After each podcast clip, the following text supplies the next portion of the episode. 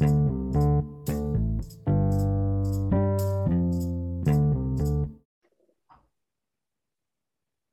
えー始まりました、えー今回のゲストは、えーシレルアントレプレナーでドキドキと会社をやっている井口さんに来ていただいています。よろしくお願いします。よろしくお願いします。井口さん、簡単に自己紹介をあの改めてお願いしていいですか？えードキドキの CEO、ファウンダーの、えー井口です、えーサンフランシスコと、まあ、日本、京都を往復しながらですね、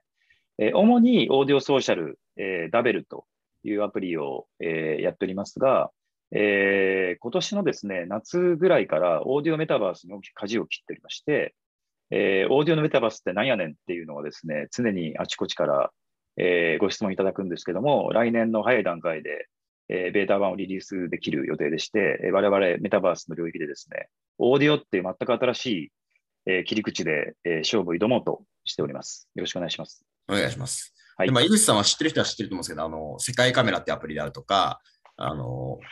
テレパシーっていう、まあ、ハードウェアですね、これは。あの Google グラスのようなえープロダクトやったりとか、今はいわゆるオーディオ領域で、えー事業やられてるんですけれども、まあ、いわゆるソーシャルとか AR みたいなところでは、非常にその長いこと事業をやってきた方なので、まあ、今回あの、でまあ、かつ、まあ、アメリカも日本も含めてテックトレンド詳しいので、2021年のですね、えーテックトレンド振り返りみたいなテーマを井口さんとやりたいということで、えーお呼びしました。よろしくお願いしますお。願いします。ははい。ということで、あの、まあ、2021年、まあ、どうでしたかというようなことなんですけど、まあ、多分一番その、実は今年でしたみたいな話でいくと、あの、日本でですね、あの、21年のあの頭には、あの、クラブハウスっていうのが流行って、はいもうなんかもう、はるか彼方のようなちょっと感覚がまああるんですけれども、何年前だしだだっけみたいな感覚になっちゃってますよね。そうですね。はい。はいまあ、ではい、これが、あの、それこそやってらっしゃる、あの、ダベルなんかとはすごい実はコンセプトが近しい部分があったりしていて、非常にまあ、はいその点でもちょっと井口さんからもなんか、こうなんで日本でこう、クラブハウスが流行ったとか、まあ、グローバルでもどういうふうに、あの、当時だったり今だったりが見えてるかって、まあ、井口さん目線でのちょっとお話もいただきたいかなと思うんですけど、まず最初にこのトピックスについていかがでしょわかりました。あのーまあ、クラブハウスは本当にガチ競合でして、我々ダベルってアプリは2019年の1月にスタートしてますが、まあ、彼らは、えー2020年からまあ派手にスタートを切っていまして、まあ、ずっとステルスだったんですよね。要はだから TestFlight っていうアプリのその提供スタイルがありまして、要はだからその App Store にはないけど、iOS のアプリが使えるっていうプログラムが、まあ、Apple で提供されてまして、まあ、あの、要するにアンドリーセンさんとかですね、ベンチャーキャピタリストがガンガン使い始めて、で、その、まあ、ちょっとこう、あの、ずるいゲームの進め方を彼ら、まあ、あの、別にけなしてるわけじゃないんですけど、まあ、ずるいっていうか、うまいゲームの進め方をしていて、要はだから、あの、投資家とかインフルエンサーにある意味エクイティを配る形で、えーどんどん使ってもらって、要するにバズらしていくっていう形のマーケティングですよね。だこれはまあ、だから今、ベンチャーキャピタルがすごく、あの、うまくなりつつあるやり方で、要はだからその、今や、その投資家がある意味、インフルエンサーと同じような立ち位置で、全く新しいプロダクトをどんどんどんどん世の中に広める先陣を切ってる部分があって、で、彼らは当然投資もできるし、発言力もあるし、まあ言ったらそのノウハウとか、そのナレッジがめちゃめちゃあるから、アンドリーセンさんはやっぱクラブハウスを立ち上げるにあたって、まあ、ある意味こう一連卓上、一緒になって、まあ、ある意味エクイティという棍棒というか武器を持ってですね、う。うんあの、製品を売りながら、要するに株価をどんどん上げていくっていう非常にうまい戦略で世の中に広めたなと思ってますね。うんはいでもまさになんか、ソフトバンクビジョンファンドが、まあ、10兆円ファンドを作ってっていうのが数年前にあって、でもアンドリーセンなんかとかセコイアもファンドサイズが追っかけるように大きくなっていきましたし、そもそもねアンドリーセンとかもなんか何百人のそのチームにうん。メンバーがいて、で、それこそなんか発信を手伝ったりとか、なんかコンテンツやってたり、まあ記事コンテンツとか、なんかポッドキャストとかめちゃくちゃやったりとか、あの、はい。なんていうんだろう、もう VC が業界を作るぞみたいな、そうですね。こう、あの熱で、なんかこういうことを日本で言うと、あのいやいや、そんなに、あのそんなもんじゃないみたいな、企業家が作ってるっていう、なんかむしろ言われそうなんですけど、でももう、はい。あのもうそういうマインドセットがもうちょっと突き抜けてアンドリーセンはあるような感じがあって、それがなんか体現されたプロダクトがある意味こう、クラブハウスだったかもしれないですね。まあ、ポール・ダビッドソンっていうのはシリアルアントレプレナーの上に、ある意味、その彼も同じ業界で、その要するにだからベンチャーキャピタルのパートナーを経験してるから、ポール・タビットさんはあ CEO ですか、そのクラブハウスの。そうですね。はいそうそうそうそう。あの、クラブハウスの CEO で、もともとそのハイライトっていう、まあ、要するにその近距離出会い系のアプリを2014年に立ち上げた、2014年、2012年だ、に立ち上げた、まあ、要するにその連続起業家なんですけど、彼はだからそれをピンタレストに売却した後に、うんあ、の、有力ベンチャーキャピタルのパートナーを務めているので、うん。まあ、言ったら同じ穴の無地なんですよね。なるほど。うん。そうそう、通貨なんですよ。だからアンドリーセンも非常に組みやすかったんじゃないかなと。思います。うん。うん。はい。一瞬でもクラブハウスがその日本で流行った時ってそのなんかネクストツイッターっていうか、なんか音声版ツイッターのような多分なんかこううん感動というかがあって、で、まあ今ではちょっとどうだろうな、まあそういう似たようなものもできまして、ツイッタースペースが生まれたりとかして、だいぶ日本でのなんかこう影響力が結構下がったような印象があるんですけれども、まずそもそもな,、はなんであの時なんか流行ったとかってあありますか？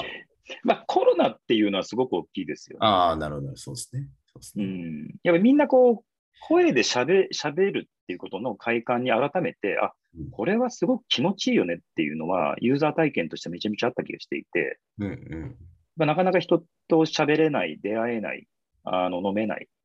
語り合えないみたいなところがあったから、やっぱこう、音声でライブで喋れるっていう、あのこう、ワクワク感っていうか、しずる感は絶対あったと思っていて、うん、しかも、やっぱりこう、クラブハウスってやっぱり UBS で成功したやり方を日本で繰り返したときに、日本でもっと加熱したっていうか、うん。アメリカ以上にうまくいっちゃったってところがあって、うん。有名人のライブの会話で、後で聞くってことがもともと、今、今はできるんですけど、まあ、うん。要するにアーカイブがないから、その場に行かないといけないしうん、かつその、なんだろう、普段とても差しで喋れないような人がうんあのいたりする。それこそタレントとか政治家とか、有名起業家とか、僕だってすごかったのがなんだっけな、マジックキャップっていう、あの、ジェネラルマジックって会社が昔あったんですけど、iPhone の先祖みたいな、もうアップルのドリームチームなんですよ。うんその全メンバーが出てるやつがあって、クラブハウスで。マジかよとか思って。もうなんかあの、NBA, NBA のスターチームプレイヤーとかと一緒にバスケットコートに立つようなもんだから、はいはいもうちょっと触れちゃうっていうか、うん、それはやっぱちょっとすごいですよね。であれがなんか日本で、アメリカでのその繰り返しどころか、もっとこう加熱したっていうか、日本人ってやっぱちょっとこう、熱しやすく冷めやすいところもあるから、うんうん一気に来た時になんかみんながもうワンスが入っちゃって、だからその日本人の熱狂のこうカーブにすごくあったんじゃないかなっていう気はしますけど、ね US と日本、アメリカの日本人は結構冷めてたんですよ。なるほど。はいなんかね、マーク・アンドリーセン、ベン・ホロイッツって、まあ、アンドリーセン・ホロイッツのパートナーとか、はいあとはなんだろう、イーロン・マスクがこう配信をし始めたりとか、まあ、そこ芸能人が行ったりとかっていうああ、サーバーパンクしましたよね、はいイーロンの時は。そうですね。うんはいはい、あと、多分あの時話題になって、ちょっと今、おぼろげな記憶で言うと、あれですよね、あの招待に制限が確かあって、そうですね。そうですね。でも、普通の割と招待の仕組みで、みんななんか招待枠をくれって言って、なんかあの、メルカリで売られるみたいな現象が日本で起きた、一瞬だけ起きたっていうのが確かあって、招待枠がレアでしたからね。そう。うん。だからそのぐらいなんかこう、招待をするってなんかこう、もう、もはやないじゃないですか。当時のなんか mixi とか、あの、日本でも、あの、招待、招待制 SNS みたいな感じだったと思うんですけど、まあ今や、昔の G、昔 Gmail がそうなんですよね。ああ、そうか、そうだ、そうそう確かに。Gmail がね、もともと招待制でめちゃめちゃバズって広がったっていうのは確かにあって、はい。まあちょっと古典的といえば古典的なんですけど、そうそう。あの、動線がめちゃめちゃ良くてあれ。なるほど。なんかその、例えば木下さんをお呼びして、木下さんが入るとちゃんとピコーンってアラートが来て、で、行くと一緒にもうルームができてるみたいな、そこのオンボーディングがね、天才的にいいんですよ、あれ。うんうんうん、だから、なんかそういう招待っていう、なんかこう別に古典的なというか、マーケ手法みたいなものがあったとしても、なんかプロダクトが良かったりとか、使ってる人が、あの、一つのバズを作れているっていう時に、多分その、全然古典的な方法が通用する。で、そのバズの重要性っていうのも、もちろんプロダクトありきだとは思うんですけど、その、そのあたりがみんなの目を覚まさせてくれるような多分感じで、だから2021年での今日テーマでいくと、なんかはい B2C サービスでスコーンとこう世界をちょっと動かすかもっていうのが、うんあの、久しぶりに出てきたっていう多分、ことから始まったような気がしています。鮮やかでしたね。そうですね。はい。で、なんかこう、今年の中でこう僕がちょっとメモしているところとかでいくと、例えば春のえー3月ぐらいかな、ロブロックスっていうゲームのプラットフォームで、これもなんかメタバースみたいな領域ですけれども、はい。あの日本だと、まあ、いわゆるクラスターとか、ああいうバーチャルなワールドみたいなものを作ってるような会社で、えーここが、まあ、いわゆる時価総額、上場したら4兆円ぐらいにまあなっていたりとか、はい。あと、えーまあ、あとはなんだろうな、あの、井口さんとも少し、えーやってたんですけど、まあ、いわゆるポケモン GO のナイアンティックが、えー時価総額1兆円まで跳ね上がったとか、はい。そういうような、その、あと、まあ、Facebook ですよね。Facebook が他社に変えたとか、まあ、そういうトピックスが、あの、いくつか、あの、出てきていて、まあ、全体としては、えーあ、あとあれか、今、この年末でいくと Web3 だと思うんですね、国内も。うん。なので、あの全体としてはなんかこう B2B SARS がこう全盛な2019年から21年ぐらいの頃日本でもありつつも、この B2C のネタが実は2021年はもうボコボコボコってこううん。なんか出てきたんじゃないかなっていうような印象自体はありますと。で、あのなんか井口さんがそれらをなんか振り返ってこう結構こう、はい。実はなんかこう連動してるみたいなことをすごい感じているっていうのをあのうん。聞いたんですけども、なんかそれはどういうふうにあのこのらの流れを振り返るんでしょうか？多分、あのークリプト、つまりその Web3.0 の大きい流れ、つまりそのインターネットのインフラそのものが、まあ、要するに地盤の部分から大きく組み替わってるっていうところに、ちょうどこうメタバースと XR、XR というのは AR と MR と、あと VR、まあ、全部ですけども、XR と、あとはその AI ですよね。要するにそのロボットみたいなその人格が勝手に人間の代わりにいろんなことをやってくれるっていう。だから、やっぱ一番根幹は僕は Web3.0 だと思うんですけども、その上に、そのメタバースっていう空間性のある新しいサービスの提供形態が生まれつつ、そこに入っていくインターフェースとして XR っていうのは非常に今進化発展している上に、それが入った時に現実のその物理的な人間だけじゃなくて AI っていう存在も待ち構えてるっていう、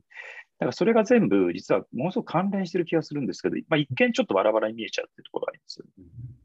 うんはい、そのなんか関連、もうちょっと関連してるっていうのはなんかどうなんですかね。それら、例えばメタバースみたいに言ってるようなサービスもうんそういうクリプトの要素がついてきたり、なんかいろんなものがこう、まあある意味こう、どっちからでも来るみたいな、いう感じっていうふうに捉えればいいですか？多分、あの、清須さんなんかもすごくご覧になってるから、あの、特にクラスターもお出しになってるし、うん。多分結構分かりみがあるかなと思うのは、一番分かりやすいのはやっぱり、あの、ゲームですよね。うんうん要するにその、なんだろう、バーチャル空間型で多人数でプレイするた類の、要するにこう VR 的なゲームって、要するにインターフェースも言ったらもう VR にすごく向いてるし、没入型の VR にすごい向いてるし、ゲーム内の通貨を、要するにそのブロックチェーンしちゃえば、言ったら、あの、要するにプレイしながら、要するにそのコインを使っていくっていう意味で言うと、もう先取りしてるうん。わけだし、もともとゲームって当たり前に街中の人たちって全部あれ AI じゃないですか。うんうんうんうん、別に物理的な人間もいるけどうん、実際にはその街中であのあそこに行ったらいいよとかいうのって、基本的に全部 AI だから、だからそれゲームって全部先にやってるんですよね。なるほど、そうですね。そうそうそうそう。うん、そうなんです。なんかゲームのようななんか体験がもっと普通のサービスにも落ちてくるようなのがようやくなんか出始めたみたいなところはあるっていう感じなんですかね。いや、そうなんですよ。だから、あの、FF とかやってた人たちだと割とピンとくると思うんですけど、例えば宿屋に泊まったりうん、カジノに行ったり、結婚したりうん、なんか組合を作ったり、なんか一緒にこうクエストして、なんかゴールをそのクリアすると、なんかご褒美がもらえたりとかっていうのって言ったら、ゲームって言いつつ、結構日常生活の延長みたいなことやってましたよねっていうところで、それがそのサービスの領域を超えてつながっていくとか、要はだからその、要するにトークンもサービスを超えちゃってるわけだし、Web3.0 って。で、しかもその XR ってその固有のゲームにつながってるわけじゃなくって、もう汎用のデバイスになってきてるから、で、しかもあの AI にしたってそのゲーム専属の AI とかじゃなくて、クラウド上でめちゃめちゃ優秀ないろんなベンダーの AI が揃ってるんで、だからそのゲームメタファーで言うと、そこに出てくる AI も、使うためのインターフェース XR も、その中で動く通貨、要するにゲーム内コインも、全部分散型で、いろんなプレイヤーが死ぬほどマルチベンダーで戦ってるっていう状態になってるじゃないですか。うんだからゲーム視点で考えればすごい分かりやすい気がするんですよね。なるほど。うん。はい。ゲームがなんか本当にプラットフォーム化するみたいな話が、うんあのなんか昔からあったような気がしますけど、はいはいそ。のまあ、さっきもとりあえずポケモン GO とか、あとはやっぱフォートナイトあたりっていうのは、なんかもう少しそのゲーム、なんかネットフリックスの CEO かなんかがこう、うん。フォートナイトがライバルだみたいな話をしてたみたいなのが、なんか印象的ななんか記事で昔わ読みました。かるなわかるなだからなんかこうもうゲームにはまり込んでる時間との奪い合いが行われているし、まあ、ゲームの体験の中に、だからフォートナイトはそのなんか、それこそメタバースっぽい体験でもある、その 3D っぽい体験でもあるし、なんかそこ上に、なんて言うんだろう、なんかあのうん、バーチャルななんか芸能人みたいなのをこう呼んでみたいな、なんかライブとかがあったりしますよね。はいはい。だから、そのゲームとなんかリアルの、リリアルっていうのかな、なんかそういうゲーム以外のもの、まあもちろんライフスタイルメディアみたいな領域がすごいこう混ざり合ってきてるっていうのが結構大きい感じがしますよね。おっしゃる通りです。で、その、あれじゃないですか。多分、木内さんにせっかくそのネタ振りしていただいたところで無理やりくっつけちゃうと、うん。クラブハウスでみんながあれだけ沸き立ったのって、やっぱりこう社会的な、その、要するに盛り上がりにみんな乗り遅れたくないわけじゃないですか。うん。だからあの芸人さんがいるところに友達が行って来いよって言ってるのに、いや、ちょっと俺行かないっていうのって、ちょっと感じ悪いじゃないですか。本田圭佑さんがいて、なんかこう、例えばいろんなこういいこと言ってくれてるところに行けるんだったら、なんなら、ちょっと参加してみたいですよね。社会の流れに乗り遅れたくないっていう。うん、で、結局その Web3.0 をある意味コアにしたゲームファイ的なうん。要するにそのマルチユーザーで、マルチバースで、マルチコインで、マルチユーザーインターフェースのものって、結局、なんだかんだ言って、社会に参加したいよっていうことが根源にあると思うんですよ。うん。だそこでいろんなアバターを使って、いろんなゲームの、そのアクティビティ、イベントに、要するにだから、新しい社会の参加の仕方だと思っていまして、だそれって、要するに根源の動機づけの部分では、クラブハウスも変わらないんじゃないかと思うんですよ。うんなんですね。だからなんか、なんかライライブ的な体験ってすごい重要だなっていうのが、あのクラブハウスもなんかライブじゃないですか。うんねそうですね。そのゲームがライブ的体験をすごい混ぜてきてるっていうのは、そのゲームに使って、うん。もうずっと常設的にいるようなユーザー数が、まあ、例えば何百万人、何千万人とかになってきてるタイトルとかがまあ出始めていて、はいそうするとそのうん。ライブコンテンツも当然流行るんで、じゃあなんか呼んできてって言って、結局はライブサービスじゃなくてもライブ化もするし、まあそのライブ体験っていうのがなんかこう、まあ、一つのメタバース的体験でもあるような気がしていて、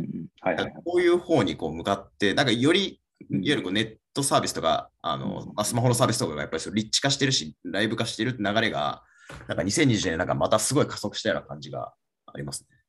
加速しましたね。しましたね。で、一方、その面白いことに、その特に3.0系のその盛り上がりの中で言うと、あの意外とツイッターと Telegram と Discord っていう、まあ、言ったら今までもあったし、なんならその使われてたんだけど、なんかその三種の神器みたいになってて、だから GameFi 的なその新しいそのライブな盛り上がりがあるところに必ず、なんかツイッターで情報を察知して、で、テレグラムで情報交換して、ディスコードでいろいろわちゃわちゃイベントをやるみたいな、なんかこう、ちょっと新しい流れが生まれていて、はいはいはい。それも、まあちょっとかなり2021年的な新しいその遊び方っていうか楽しみ方だなってすごい感じます。で必ずそのコアのライライブ的な社会参加の入り口、まあゲームが中心ですけど、そこの外側になぜかディスコードが必ずくっついてるっていう。うん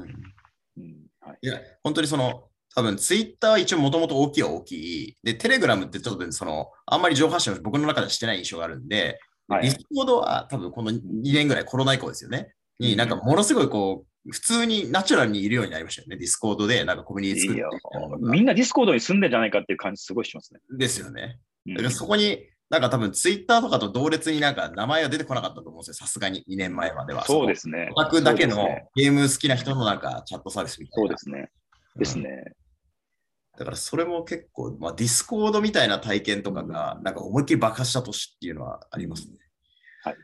そう思い続いてなんか、あの、いうん。わゆる Facebook がこうメタバース、うん。メタ社に変わったみたいなって、これなんかトピックスとしては大きいと思ってますし、なんかそもそもその、いわゆるこう、井口さんから見た時のその、うん。なんかメタバースってものの、まあなんか定義感とか、なんかここになった瞬間になんかいろんなもののこう、もう言葉が、まあそれこそ井口さんもオーディオメタバースだって言い方に多分なってると思うんですけど、なんかこのメタバースってもののなんか本質感とか、そういうものってのはなんか井口さんとしてはどういうふうにこう捉えられて、今、あの見てらっしゃるかをぜひ教えてもらえませんか？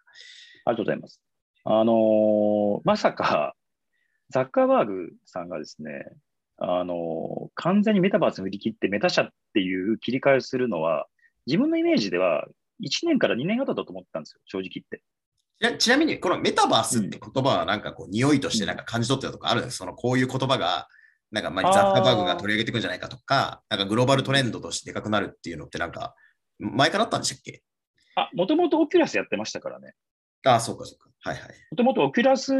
全力でやってるし、言ったらホライゾンっていう、あはいそのバーチャルスペース系の R&D のチームもあったんで、はい。しかももともとその M っていう人工知能のチャットボットも作ってるし、AI も超絶投資してるから、だかうん。らもう要するにこう相当でかいグロスとしてはもう塊があって、うんうん。だからある意味 VR に入るためのインターフェースにオキュラスってもう要するに Facebook の専属みたいなもんだし、ね。はい。そう、重要なパーツとしての AI も当然そのめちゃめちゃ強いわけだし、さらに言うと、ホライゾンがやってるような、要するにそのバーチャル会議システムとかって、ちょっとこう角度を変えると、要はだからゲーミフィケーションみたいなところにすぐ行けるんで、うん。だからなんかわかんないです。あの、多分多くの人はなんとなく察知してた気がするんですけど、うんうん。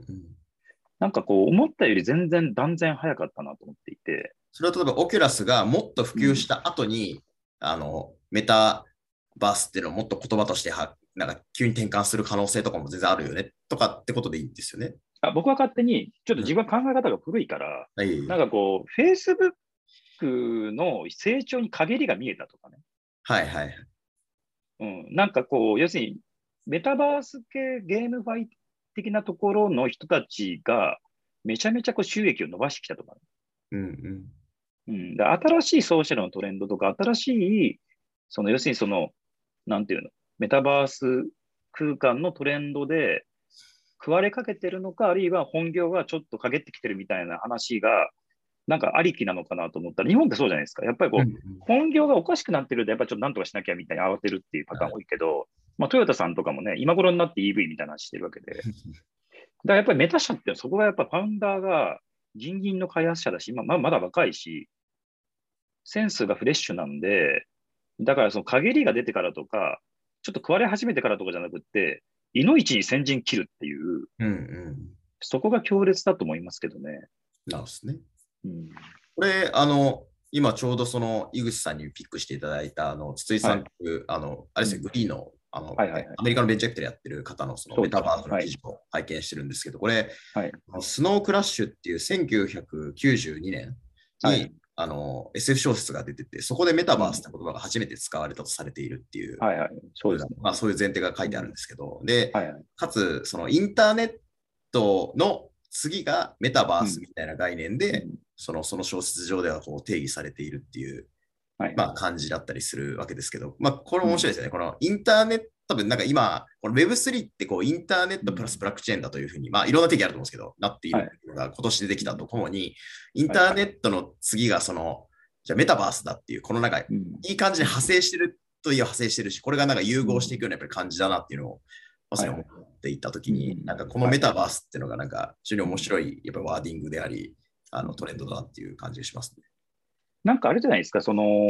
去年ぐらいからデジタルツインっていうのはすごい言われてたはいは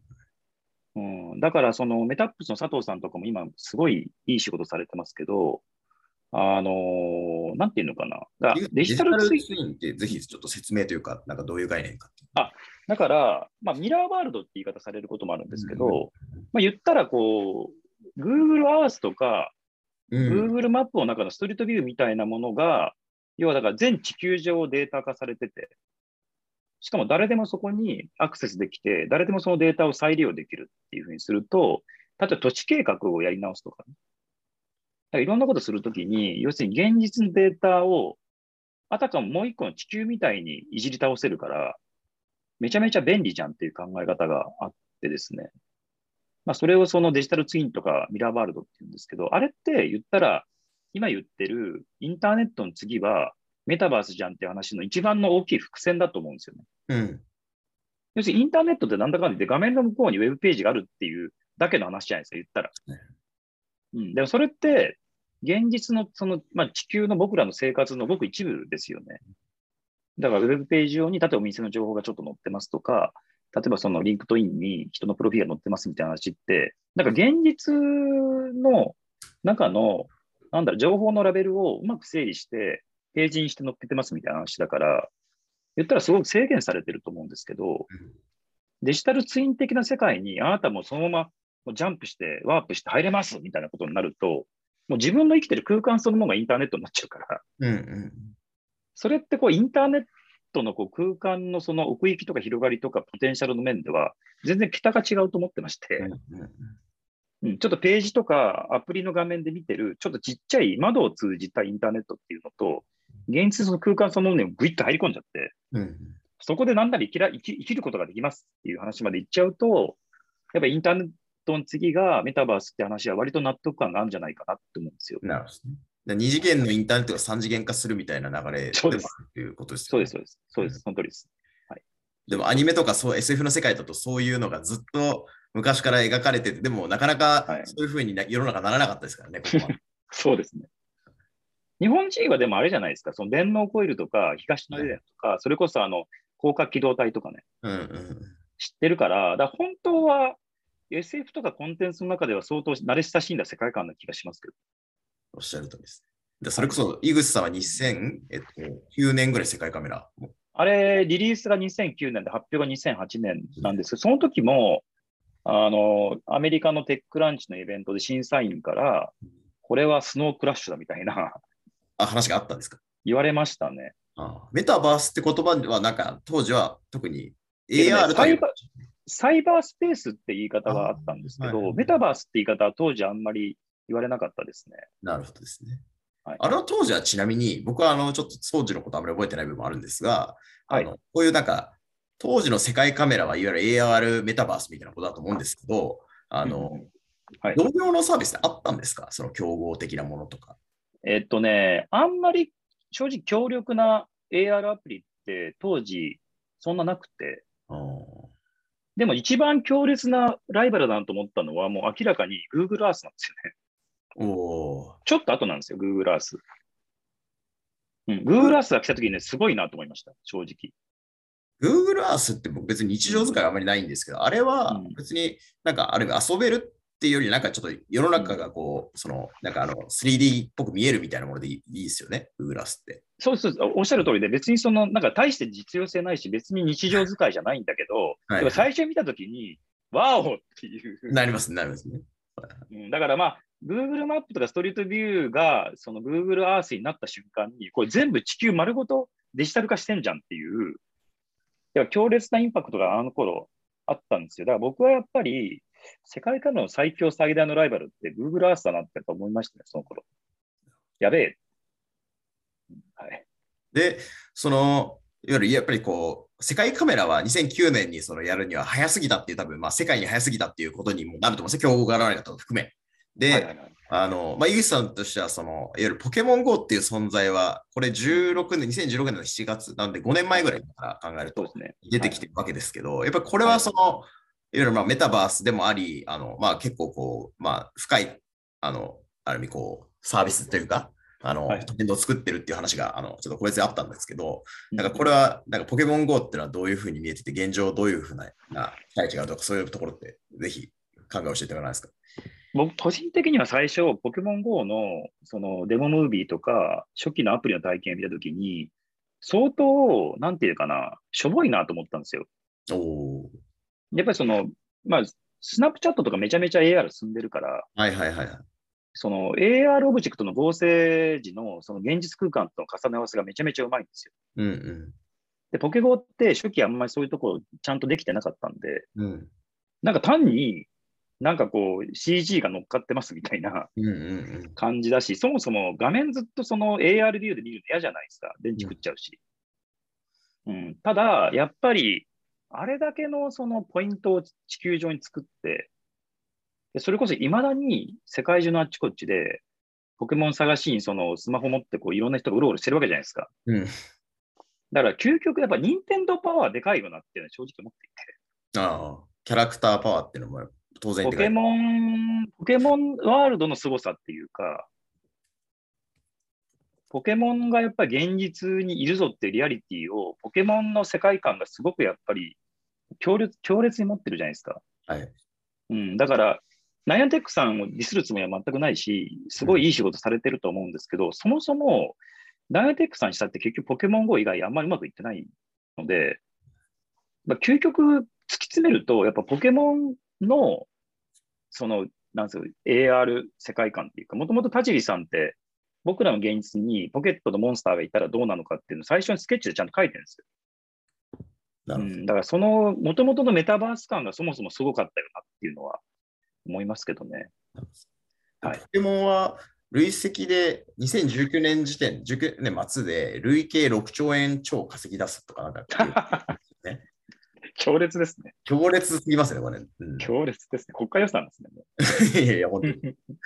だから、まあ、そのぐらいのものとの本当にこう、もちろん最高のプロダクトでもあるとともに、そういう最高のもう世界最強 IP を持ってきたっていうところは、あの当然にでかいっていうことですよね。いや、だって、イングレスってやっぱり地球上の、要するに AR アプリケーション最強だったわけだし、うん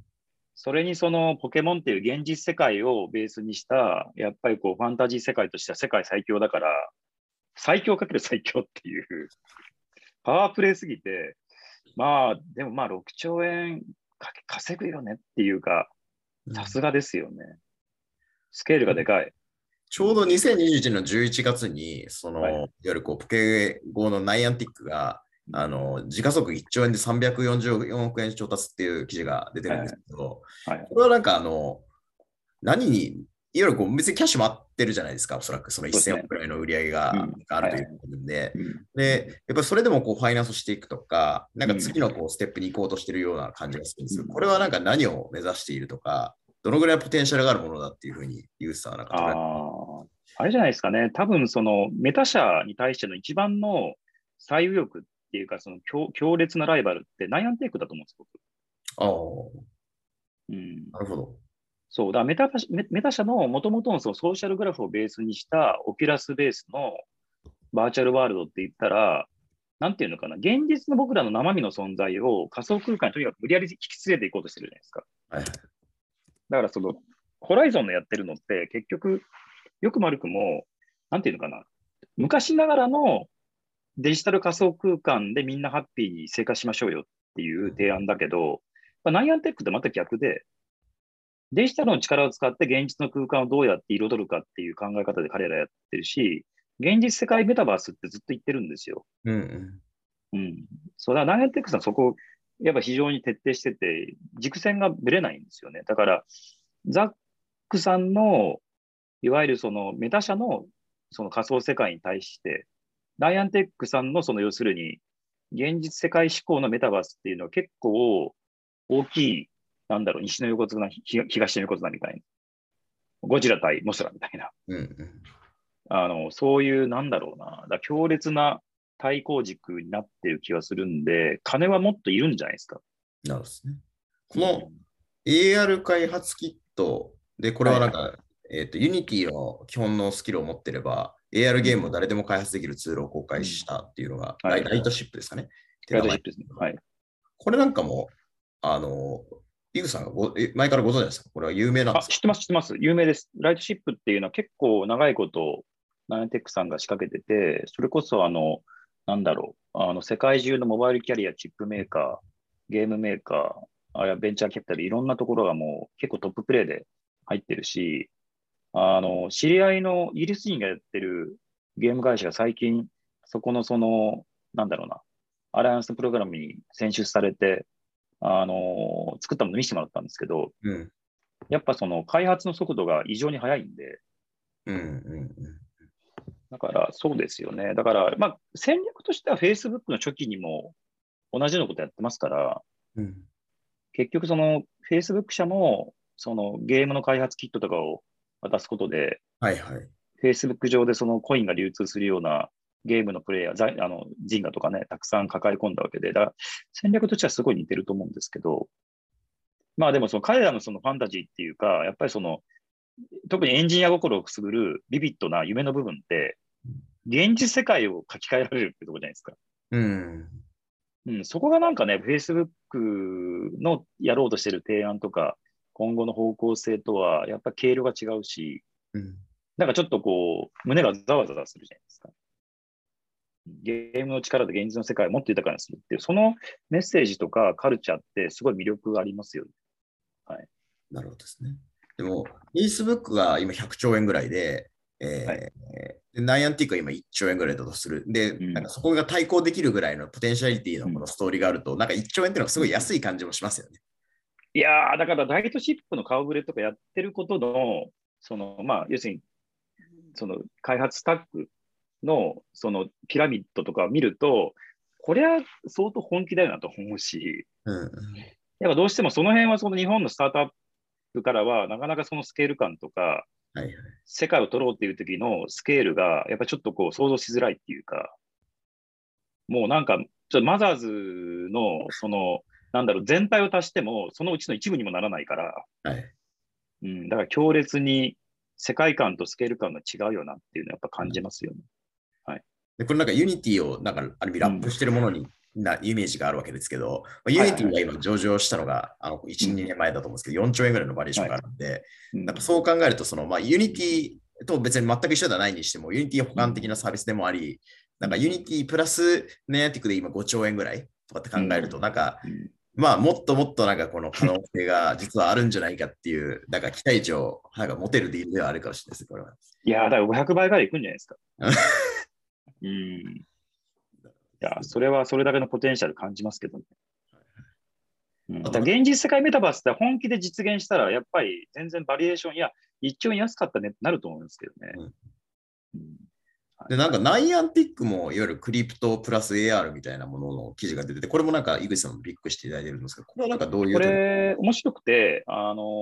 ーデビットカードはい。をデジタルで、その、要するに再設計しようとしているスタートアップがありまして、うん。そこと組んで、要するに現実空間で宝探しすると、まあ、要するにそのお金がもらえますみたいなやつなんだけど、うん。これ一応ブロックチェーン使ってるらしくて、まあちょっと、まあ見る限りまだちょっとなんとなくなんちゃってブロックチェーンな感じがするんですけど、うんうん。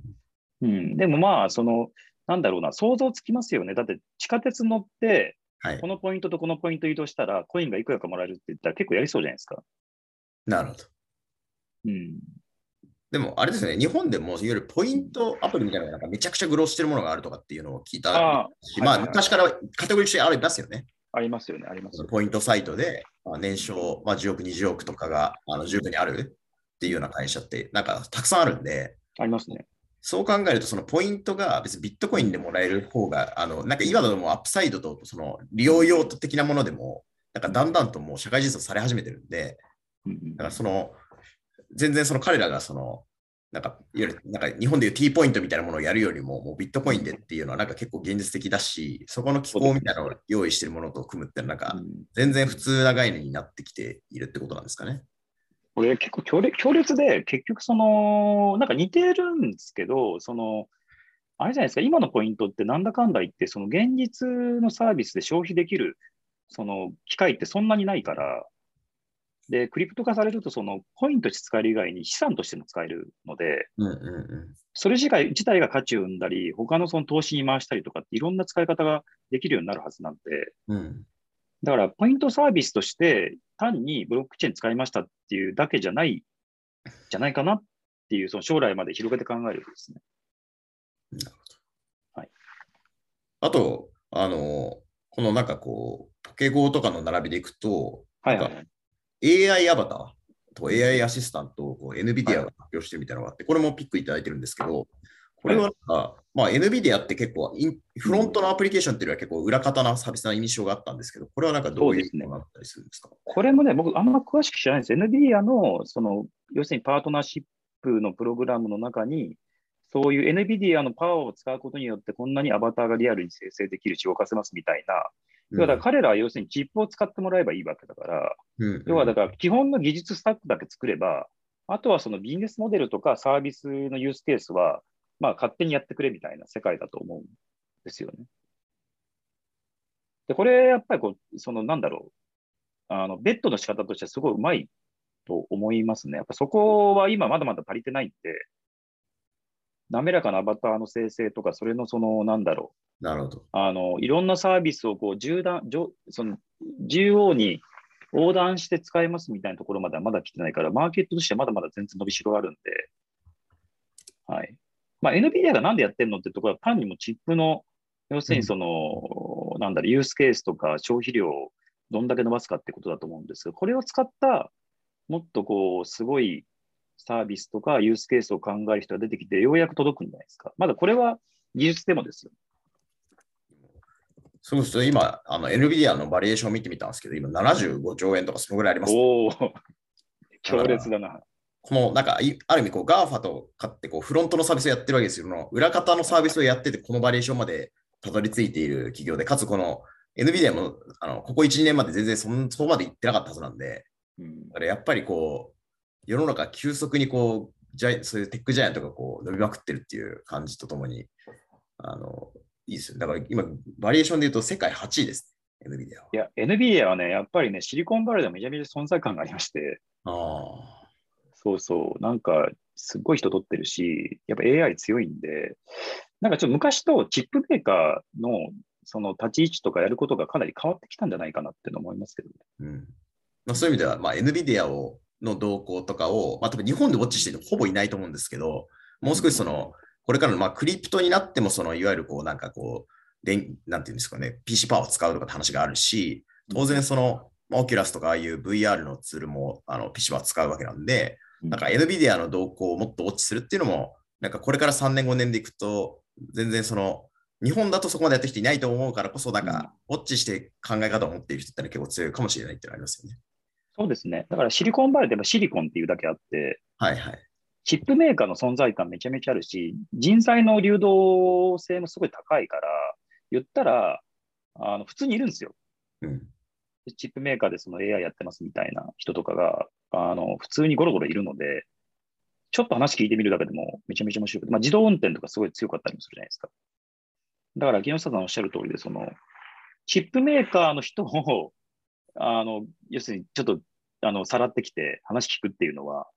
なんかすごく、あの、手っ取り早く今後の技術トレンドがわかるっていう点では有利だと思いますね。うん、はい。日本だとあんまりその感じがないかもしれないですね。いくつかちょっとピックしていただいたものを取り上げると、まあ、オープンシー。はい、はい、まあいわゆる NFT のマーケットプレイスだと思うんですけど、多分まあ今年で言うと、その2021年で言うと、あの、オープンシーとアクシーインフィニティがこう、出てきたことによって、スマートフォンゲームにおけるパズドラみたいなものが出てきたっていうふうに捉えてそうですね。なので、これから、まあ、世界中であのオープンシーをやりたいみたいな話が、ボッコボッコ出てきて、まあ、オープンシーが取り込んでいくかもしれませんし、なんか、後発の企業がこう Facebook も最初の SNS じゃないんで、あのどんどんどんどん新しいのが出てきてっていう時代に到来していくんじゃないかなっていう感じがまあしますよね。あのいや、アクシーインフィニティは僕全然使ってないんで何とも言えないんですけど、うん、オープンシーは自分も NFT アートを出展して、あの、売ったりしてるんですね。うん、で、あれ、多分、なんだろうな。なんか、やっぱクリプト系に興味があって、でもよくわかんないなっていう人は、やっぱ絶対やった方がよくて、うんうん、メタマスク設定して、で、オープンシーアカウント作って、で、なんか売ってみるとか買ってみるっていうのは絶対やるべきだと思っていて、だからそれを見てると、そのどのチェーンが値が値上がりしてるとかね。どういうそのコンテンツが今人気あるのかとかってめっちゃビビッドにわかるし、うん、あの、なんだろう。取引高がやっぱり月3000億超えたっていう瞬間にやっぱちょっとやばいなと思いましたね。うん、はい。オープンシー面白いです。あの、はい、僕もだ2021年になって、その、いわゆるこう、こういう、まあ、オープンシー含めたアプリ、いわゆるこう、はい、クリプトのアプリケーションみたいなのって、なんか、まあ、ほぼ初めて触ったように近い、あの、取引所とかまあアカウントあったりしましたけど、うん、でもその、いわゆるこう、ウォレメタマスクとかで、いわゆるウォレットでログインしたらもうすぐ買えるじゃないですか。うん、そうですね。で、これがやっぱりちょっとすごいなっていうふうに、いわ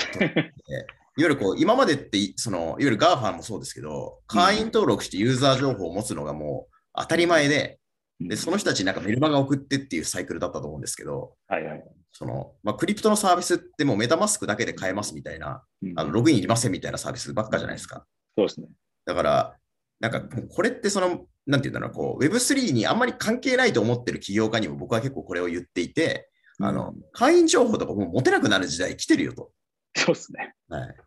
うんそうしたときに、その、あなたたちは実際どうやってマーケするのかっていうことを考えないといけないみたいなのが、なんかこう、ぐるぐるしちゃう概念なんですけど、あの、それ、極めて大事だと思うんですよ。結局だって、なんかこう、やっぱ2.0的な文脈に慣れてる人だと、結局ユーザー囲い込んでデータ吸い上げてみたいなところから逃れられないし、あと、やっぱりユーザーデータがいつでも、いやいいわゆるインターオペラビリティって言いますけど、はいはい。サービスを超えて持ち運び可能になるってことは、要するにそのサービスそのものが提供したデータをひょっとすると自分たちが占有しきれないっていう問題があって、要するにそのユーザーが外部に持ち出して自分のサービス以外で使うってことすら普通に起こりうるし、それを閉じちゃったり禁じたりすると、こいつら分かってねえって言って見捨てられたりするから。うん、そうそうそうそう、なんじゃそれっていう、使い、使い、使い勝手悪いじゃんとかって言って、要するにその見放される可能性すらあるから、それって今までのそのウェブのサービス概念の中になかったじゃないですか。はい。うん、クラウド側でデータを全部抱えて、全部ずっと持ってるっていう状態、みんな慣れちゃってるから、だその感覚をやっぱ味わっとかないと、ちょっとやばい気がしますね。だからなんかメルカリ、まあメル、なんかいろいろマーケットプレイスとかって意味でいくと、メルカリとかみたいなものじゃないですか、その、まあまあまあ、はい。で。で、うんメルカリってユーザーがじゃあなんか何歳ぐらいでとか、うん、会員情報持ってるのかみたいな議論の中で、例えば VC が投資してって言ってたと思うんですよ。はいはいはい、そうですね。で、オープンシーって、投資家はどうバリエ、なんか流通額は見ると思うんですよ。でも、世界中の誰かとかも別にその、特定完全にできてるわけじゃないというサービスだと思うんで、これどうバリエーションして、もう何を信じてやっているんだみたいなところが、もうめちゃくちゃこう、もう現地 VC とかにも僕もめちゃくちゃ聞きたいテーマの一個ですよね。まあ、あの、おっしゃると思います原則はそうなんですけど、ただ、デモグラが全く取れないってことは多分ないあまあそう、なんか要するにそのリサーチの手法もどんどんその宣伝されていくから、はいはいはい。ユーザー行動データとかアンケートに答えるとか、いろんな取り方とか、つかみ方あると思うんだけど、まあ、大事なのはやっぱり、占有できないっていうところですよね。うんうんうん。抱え込めないっていう、そうそうそう。うんなるほど。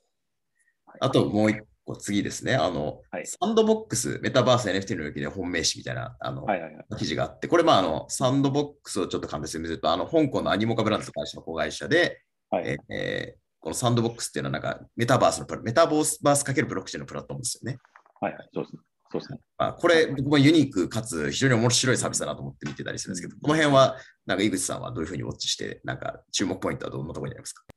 いや、僕、個人的には、相当、なんかこう、天国と地獄両方あるなと思っていて、はいはい。いわゆるそのゲーム空間を買って値上がりすると美味しいみたいな話って、はいやっぱ言ったら一つのバブルでしかないから、うんうん。だからすごく健全に、いや、面白いじゃんって言って、どんどんその発展、拡張していくのか、意外と実際のゲームが本当にリアルに提供されたときに、NFT の値上がり関係なく入った人たちが、じゃあ楽しいかっていうと、意外とそうでもないぞっていうときに、結構その逆に地獄に触れちゃう可能性もあるから、で結局やっぱりユーザーの体験性に行き着くから、なんかまだまだ正直その本当の価値は分かんないですよね。うんで、僕はもちろん、なんか、新しいゲームの形として成長してほしいと思ってるし、それが新しい、なんかこう、経済循環を作ると思ってるんですけど、うんまあ、それを正直ユーザーが決めることなので、現実、蓋を開けてみたらどうかっていうのは分かんないですね。うんサンドボックスが93億円ぐらいを資金調としていて、おそらくこれもユニコーンですよね。数ですねぐらいついてるという。で、そうですね。えっと、そのサンドボックスのトークン、その土地をまさにそのサンドっていう通貨があって、これで売ってると思うんですけど、その今、はい。2020年12月時点だと6000億ぐらいのトークンバリエーションが、まあ、ある。だかはい。ら、こすごいよね。大体そのなんていうんだろう、通貨としての、あのいわゆるこうイーサリアムとか、はいあのビットコインだと思うんですけど、うんその通貨としてのそのトークンっていうのはあるんですけど、うんそういうなんかプロダクトとしてトークンのバリエーションが、まあ、一定ついているっていうものって、うんなんか実はそんなにまだまだ世界でも事例が、あのそのちゃんと動いている、まあ、ちゃんと動いている定義にもよりますけどね、あのプロダクトないかつ、うんまあ、このなんかメタバースっていう分かりやすいビジュアルのプロダクトで言うと、多分やっぱりサンドボックスで僕注目企業とは思ってて、これが一番わかりやすいですからね。はい。だからこれがなんかどういう評価に今後なっていくのかとか、どう発展するのかしないのかっていうのが、まあ、興味ありますよね。なんか、ヒューストンであえてちょっとこうトリッキーなこと言っちゃうと、例えば明日、ナイアンテックさんが、あの現実世界メタバースを売り出しますとか言って、はいはい。ポケゴーワールドの敷地をもう競売で売れるようにしたりしたら、とんでもないことになる気がするんですよ。なりますね。そう、だから、そういうことが、まあ、どんどん起こってくる2022年だろうなと思っていて、だから 3, 3度はすごくいいと思うし、なんかめちゃめちゃ可能性をはっきり分かりやすくうん。提示してるんだけど、売り先って別にバーチャルのゲーム空間だけじゃないんで、うんうんうんまあ、それこそナイアンテックが現実の空間のアセットを売り始めたりするみたいなことも、正直、全く夢物語ではないから、はいはい。ろんなものが売り出されて財産になって流通するってことを、もっとこう、まあ、お正月は落とす、おあの、おせち食べながら、うん。夢を広げるといいんじゃないかなって思いますけどね。なるほどですね。はい。でも確かに今、うん。サンドボックスのバリエーションが6000億ぐらいある、6000億円ぐらいあるんで、うん。あの仮にポケゴーがまさに同じように、多分トークンでいきなりこう、まあ、上場するとかうん。なった時に、会社の時価総額今1兆円ですけど、うんトークンのバリエーション10兆円ぐらいついてもなんかそんなに驚かないかもなって気ますね。トークンのバリュー10兆円いくでしょうね。いくでしょうね。いっちゃいそうですよね。まあ、3いきますね兆円とかは絶対いくんじゃないかって感じがしちゃいます。うんはいだから、エクイティのバリューの付け方に対して、トークンのバリューの付け方が今、ものすごく伸びてきてるから、だからまあ、まさにその、ヒューストンのど真ん中だけど、はいベンチャーキャピタルのその、要するに投資契約の考え方とかうん、バリューの付け方がめっちゃ変わってくると思っていて、いや、おっしゃる通りです。だからバリューを評価できないっていうか、受け入れられない VC が今後かなり厳しいんじゃないかっていう、うん、思います。で、その先に僕が何が起きるかも、あのまず、シード VC は、うん結局、そのいわゆるトークン発行するまでの間のチームアップとか、あとは設計の部分で、結局エクイティで受けると思うんで、あのエクイティの投資チャンス自体はありますと。でも、ですね。アップサイドはトークンになっていくっていうのがすごいその経営陣としても、まあ、VC としてもなっているので、まあ、そこにこう、どううん。ある意味こう抗っ抗っていくとかっていうか 順応していくかみたいなのが2022年以降のもう結構大きなやっぱりテーマ。グローバルでは進んでいるしでも日本ではなんかまだまだあのそういうファンばっかりじゃないのでうん。なんかそこはすごいテーマ感がありますっていうのが一個。であともう一個はあの僕自身がこう見てる世界観の一ついく。そのじゃあまああのポケゴーがあのいわゆるこうトークン化するかはさておきサンドボックスが6000億のバリエーションがそのトークンではあるんですよね。はい。でこのバリエーションを生かしてなんかこう、うんあの、じゃあなんかトークンの株式交換とか、トークンの買収みたいな、うん。なんかそういうようなものがこう来年以降多分めちゃくちゃ増えると思ってまして、うんでそうするとその日本でもなんか何百億のある意味 MA みたいなものが、うんまあ、トークンなのか会社なのかちょっと僕もわからないことがあるんですけど、そういうのがこうこれから起きる時代感がなんか目前に迫ってるような気がしてますね。いやー、その話めちゃめちゃ熱いんですけど、なんかちょっと、若干ネガティブなことも含めて。言うと、その、日本の税制がまだまだそこに対応しきれてないから、結局、そう利益確定した段階で、まだ現金化してないのに、税金払わないといけなかったりっていう問題もやっぱあるんで、はいなんか結構、ジョージアに行ったり、南米に行ったり、コスタリカに行ったり、それこそシンガポールに行ったり、だから結局そういろんなエンジニアリングリソースとか、プロダクトリソースが、うんなんか結構日本国外に出ざるを得ない状況があるんじゃないかなっていう、ちょっと危惧していますね。だからそれもしょうがないっていうか、結局トークンで利益を作ろうとすると、やっぱ税制が追いつかない限りは、やっぱり怖くてできないから、そうですね。そうそうそうそう。それはあるかなと思うんですけどね。例えばロックアップがついてると、そのもう確定した時点で税金を払わなきゃいけないんだけど、入金は2年後とかになっちゃう可能性があるそうそうそうんですね。そうなんですよ。そう払えないんですよ。破産するんですよ。もう金額が大きいよ大きいほどもう全然払えないっていう金額になる可能性のディールがあったときに、あの株主みんなもう、まあ、ある意味死亡するというか、もう権利を放棄する以外ないとか、そういう感じになりえなり得ちゃうんですよね。爆死しちゃいますね。それはもうみんな今言ってます、じゃあ最後あ、すみません。あちょちょっとだけ広げていいですか？あの ちょっと恨み節もあって、だからうち、だから、US のその、あの、まあ、本店だし、投資契約も全部英語じゃないですか。だから一部の有力 VC の方からは、ごめんなさい、ちょっとできませんっていうケースがあって、だから US 本店で、かつその英語その契約は無理なんですっていうところがありまして、ああいう人たちはどうするんだろうとか思ってて、無理じゃんとか思って、もうだから、その英語とか UST だけダメなのに、今後だから遠くになったり、シンガポールがなってくると、ますますダメじゃんっていうのがちょっとやっぱり嫌だなっていう、早く対応しようよっていうのは思います。はい。それも変わっていくと思い、まあもう変わらざるを得なくなってきていて、そこでここから3年後ね、やっぱりかかるっていう感じだと思いますね。僕らも、やっぱり英語だとちょっと投資契約無理ですとか、うん別にあの言ってないですよ、これまでも。うんでも、もう本当にもう無理ですって時代が来ちゃってますよね。うん、そうですね。そうですね。はいじゃあ今回最後のトピックスで、あのまあ、は Facebook とかの話をまあ、ずっとしてきたんだけど、最後あの、ジャック・ドーシーが社名をうん。ブロックに変えた。これをちょっと取り上げたいなと。で、まあ、それは、いわゆるこう、まあ、NEXT、GAFA と言える会社の、まあ、ある意味一社が、まあ、ある意味スクエアだったり、まあ、Twitter はなんか経から降りるって話があったんですけど、はいはい。あのやっぱりジャック同士はちょっと期待したいなっていうのもあるんで、なんか井口さんから見ると、この、まあ、この判断とか、スクエアをどういうふうにこう、まあ、捉えてるみたいなことも含めて、ちょっとぜひコメントいただきます。僕、まあ、ジャジャックさんについてやっぱりあえて言いたいのは、やっぱ本来は株主構成がぐだぐだでなければ、ツイッターとスクエアは一緒にしちゃえばよかったと思うんですよね。うん。うん。だやっぱり、その、なんていうかな、その小売りの DX をやるための、ある意味一番先端的なツールのスクエアを持っており、うんはい、そういう DX するための情報のパイプラインとしてある意味最強のツイッターを持ってるっていうところで言うと、本来そこ一体化してお金の流れをもう一回整理し直したら、